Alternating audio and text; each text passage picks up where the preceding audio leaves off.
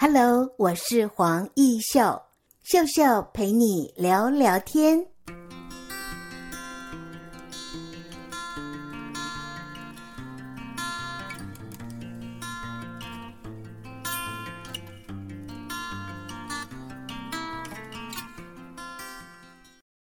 Hello，各位亲爱的听众朋友，你好，我是黄义秀。在今天的节目单元里，我们很高兴为听众朋友访问到的是肥料小农场的创办人，呃，周延瑞，跟我们听众朋友打声招呼。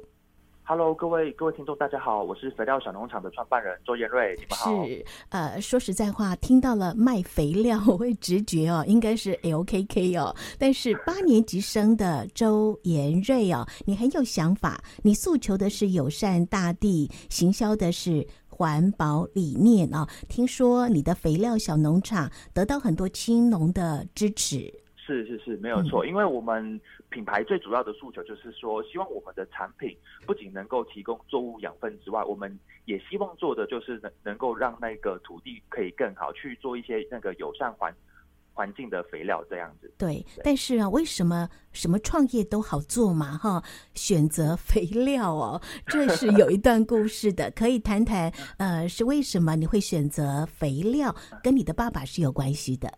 啊、呃，没没有错，因为其实从从小啦，呃，爸爸所做的行业就是跟农业有有相关。嗯。那其实我在学的时候，我就对于创业一直非常有这个热情所在。嗯。所以当我毕业后在呃职场上累积了一些经验之后呢，我就决我我跟爸爸讨讨论之后，我就决定想要在农业这这一块来做一个创新，做一个创业。那希望能够透过我们像呃比用。年轻人的思维，年轻人的方式，嗯、然后在这一个比较呃属于传统产业的一个农业里面，能够做一些创新，嗯、做一些改变，这样，没错，这个是我的初衷。是，一般来讲，我们知道要种植哦，大部分都是年纪偏大的，但是青农他们也是有想法、有理念。你走了不一样的通路哦，是网络行销嘛？所以肥料小农场，爸爸对于你这样的名字。品牌名称有什么样的想法呢？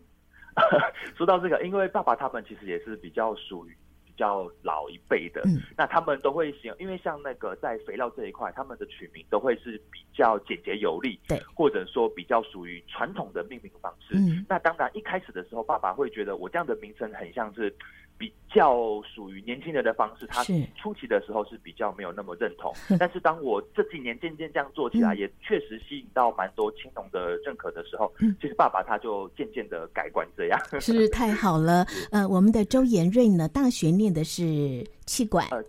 是没错，没错。对，但是有跟爸爸的呃，他经营的肥料呃做区隔哈、哦。爸爸是比较传统的农夫，你切入的是青农，那我就要问了，严瑞自己有农地吗？自己有种植吗？哦，有有有啊！虽然说我自己种植的面积比不上所谓真正的植农，但是我还是有有一小块田地，然后种植一些芭乐。那我种植的芭乐是属于帝呃帝王芭乐，也是属于一个比较特别的一个品种。对，那也就是希望说，呃，能够透过自己呃亲自下下田的的方式，然后去更认识种植，然后更能够贴近所谓真正的的农民这样。是八年级生的你爱吃芭乐是吗？哦，其实芭乐我真的还蛮还蛮喜欢吃的，因为芭乐它不仅热量不高，然后它又有饱又有饱足感，然后它的那个微量元素也也非常多，所以我觉得芭乐是一个非常棒的一个水果。所以你就自己哦呃建构了属于自己的一个示范的场域。那相信听众朋友听到这里就开始好奇了，你的肥料跟传统农夫所用的肥料有什么不同吗？呃，其实一般传统农夫比较老一辈，他们呃农民他们所用的肥料都是属于一些比较呃品质属于中等，嗯、然后属于价格比较低。嗯、那么对于土壤来说，可能不是那么友善的这种肥料，因为可能都会造成土壤酸化啊，嗯、造成呃一些肥料残留在土壤里面。是那。呃，长期下来对土壤可能不是那么友善的。对。那我自己呃走的路线是属于，哎，应该说我们品牌走的肥料的路线是属于一个呃比较属于高品质，嗯，然后对于呃土壤是比较友友善的，就是说我们肥料用了之后我们对于作物，当然它会呃帮助它的成长，但是对于土壤，我们希望能够保持这个土壤的良好性。我们不会造成土壤酸化，我们不会把一些不好的东西残留在土壤里面。我们希望说，能够在呃做出经济作呃种植经济作物的前前提下，我们也能够把土壤顾好，能够去友友善环境。我们的。品牌的一个初衷这样。对，但是你学的是企业管理嘛？那因为爸爸有自己的事业，所以你对于肥料的研究就特别的有你的专业度在了。呃，因为我学的是气管嘛，所以。嗯呃，当我踏入农业这一块之后，其实我很大一部分的知识来源是跟我爸爸说做一个学习，这样，嗯、同时我自己也去买了蛮多农业相关的书籍去做参考，嗯、因为毕竟本身是做学气管的，嗯、然后要跳入农业这一块，其实要学的东西也是非常多，而且农业其实不像大家所想的那么简单，因为 对农业里面其实有很多那个眉眉角角都是。需要。需要去做钻研的这样，对，我看到了，好像比如说，你刚才说友善土地嘛，那么能够帮助改良土壤，有一个酵素，你也是从日本进口哦。啊，没错没错，这个也是我们品牌的一个招牌产品，它叫做昭和酵素。嗯，那它里面是有非常多的抑菌，那它特别是针对土壤。去做一个改良，比如说你长期用一些可能比较呃属于低价或者对土壤不是那么好的肥料的时候，你可能用个三三年五年，你土壤酸化了，土壤硬化了，嗯，那我们就可以用这个产品，然后去改善它的土壤，这个也是属于我们品牌一个比较知名的产品啦，因为也也蛮符合我们自己的初衷，就是要对于。土壤的一个爱护，这样太好了。有你爸爸啊、呃、相关的肥料经营的实体的经验，那么你自己呢？二零一八年开始创立了肥料小农场哦，我们就待会儿下半阶段来听听周延瑞哦，创立这样的农业的新品牌，你有你的愿景啊、哦，你希望打造网络的第、呃、第一个品牌，对呀、啊，第一个农农业。农业上的第一个品牌。对对对，呃，下半阶段我们就来听听你的愿景跟想法，做出不一样的行销通路。你有什么样的心得可以跟我们听众朋友做分享？好的。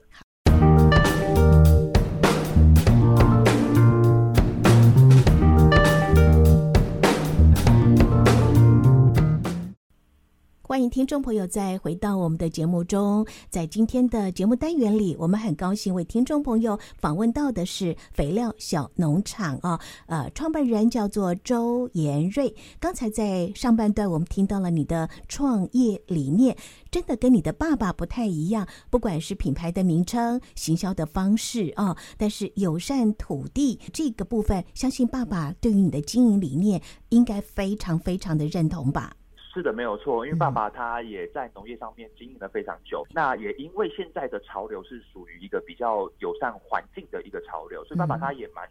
蛮认同我现在所做的一个方向，就是对于土壤的一个爱护，对于植物的一个友善栽培这样。啊，我要说这个任何的商品透过网络行销哦，这是一般人的印象，但是肥料哦，透过网络来贩卖哦，我请问呢、啊，销售的成绩好吗？啊，这个必须坦白跟您说，在一开始的时候，确实非常非常的不好做，对，因为像刚才刚才前面有提到，农业一般来说都是属于一个年龄层比较高的，那他们对于网络上购买这个东西，其实是非常的一个恐惧，对，因为他们很怕网络上很多的诈骗案，嗯，所以当初我刚开始在做的做做电商这一块的时候，尤其是把农业拿来做电商，是非常不容易，对，那我也是慢慢的经营。做了很多的行销之后，才渐渐的在大概今年今年初开始，才慢慢的有。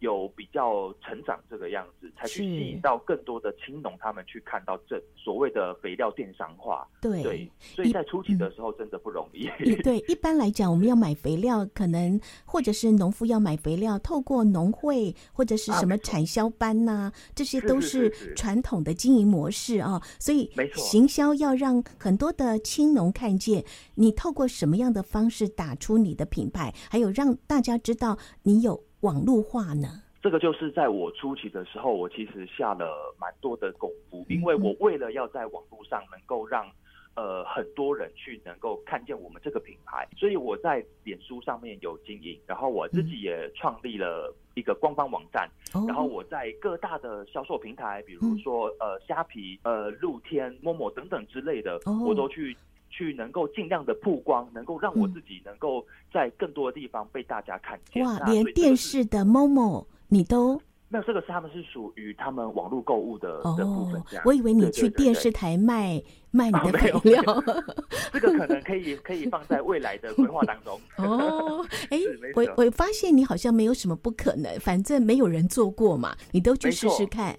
好，就是要去做做一些之前没有人做过的事情。对，所以如果说你要给年轻世代啊一些建言的话啊，像一些呃从来没有在网络上卖过的东西，很传产的东西哦，一般人都不敢。但是你做了，我相信就给年轻世代很多的勇气，什么东西都可以在网络卖哈。嗯，没有错，因为我觉得现在这个就是一个趋势，然后大家也可以看到，像现在这个疫情算是蛮严重的一个状态。哎，其实这个所谓的宅宅经济，那我我觉得把很多东西只要之前没有放过的，都可以放到网络上来卖卖看，而且成本会比您在传统上的销售还要来得低，觉得这个是很建议一些年年轻学子，如果他们有这样的想法，那其实他们真的可以试试看。是，所以不要怕哈，只怕你不敢而已。哎，没错。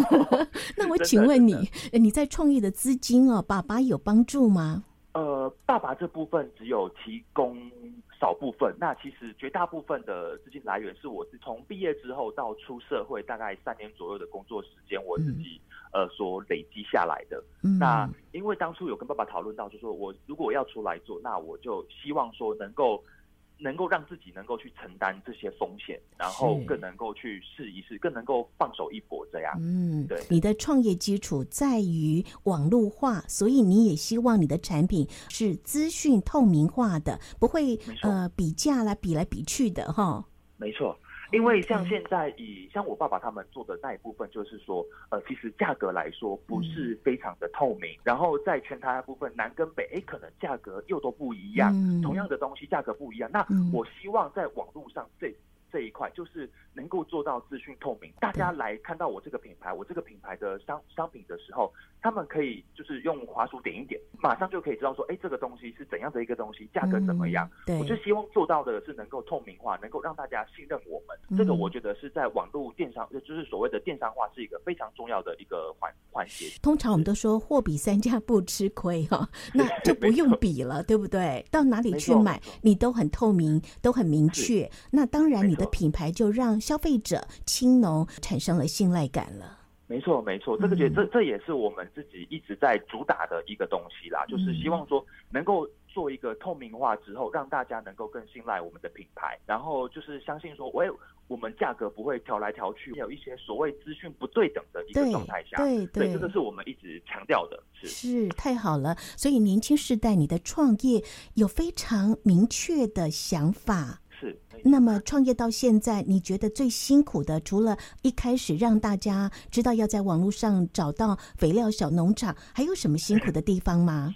呃，就像刚才说的，其实初期行销这个是非常困难的，没有错。那再来后面的就是说，因为像肥料它是属于一个体积比较大、重量比较重的这种的产品，所以其实，在物流上面我也遇到了蛮多困难。然后再来也是说，后面的业绩的不稳定，会做电商化，其实就会变成说，你要怎么样去维持你的业绩，怎么样去让你的客人能够买了之后再继续买，然后去让。去让客人去做所谓的再行销，就是他们能够帮我们去做推广，对，这些其实都是到目前为止我也还是都有的困难。哦、那我也是一直在想办法去突破这些困境，这样。嗯，所以你的这个客户的资料库建立也很重要。没错，没错，因为像在电商这一块，嗯、大家非常讲究的就是所谓的。资料来源就是所谓的这些客这些客户的的名单，这些在未来当中你去做网络上的行销，这些都是非常重要的基础来源。对，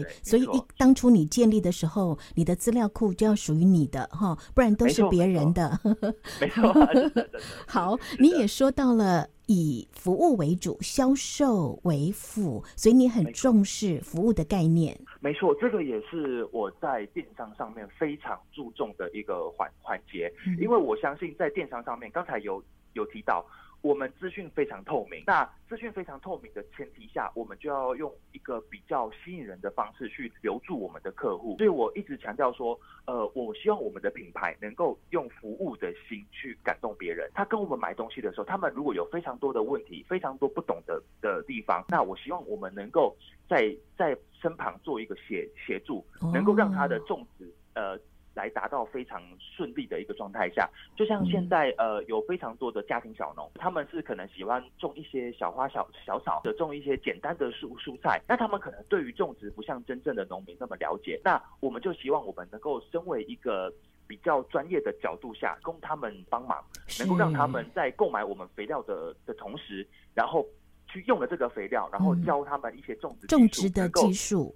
没错，然后让他们能够把这些栽培做得非常好，对、嗯，然后真的有有一些收获这样。没错，不然呢，一般来说，我们买肥料就找台肥就好了，啊，没错，是吧？哈，因为台湾的肥料市场其实台肥占了很重要的一个销售量，你要去跟它竞争比较难。但是如果是服务的话，你就可以提升你的肥料的价值了，哈。没有错，因为像刚才像主持人您您有提到，台肥其实占了台湾将近一半以上的市场。嗯、那他们那我们要跟他们去做竞争，我们就一定要走一些不同的路。对。那像台肥他们在呃服务这块，或者说比较细微的呃教学，他们可能没有、嗯、没有办法做到那么细，因为他们毕竟事业体比较庞庞大。对对。那这个时候就是像我们这一些人的机会就。就来了，就来了，我们可以做对，做到一些台北做不到的事情。是的，所以你才会选择光复新村作为你创业的据点哈，也不因为也不会因为光复新村环境上的干扰，造成你好像在营运上有一些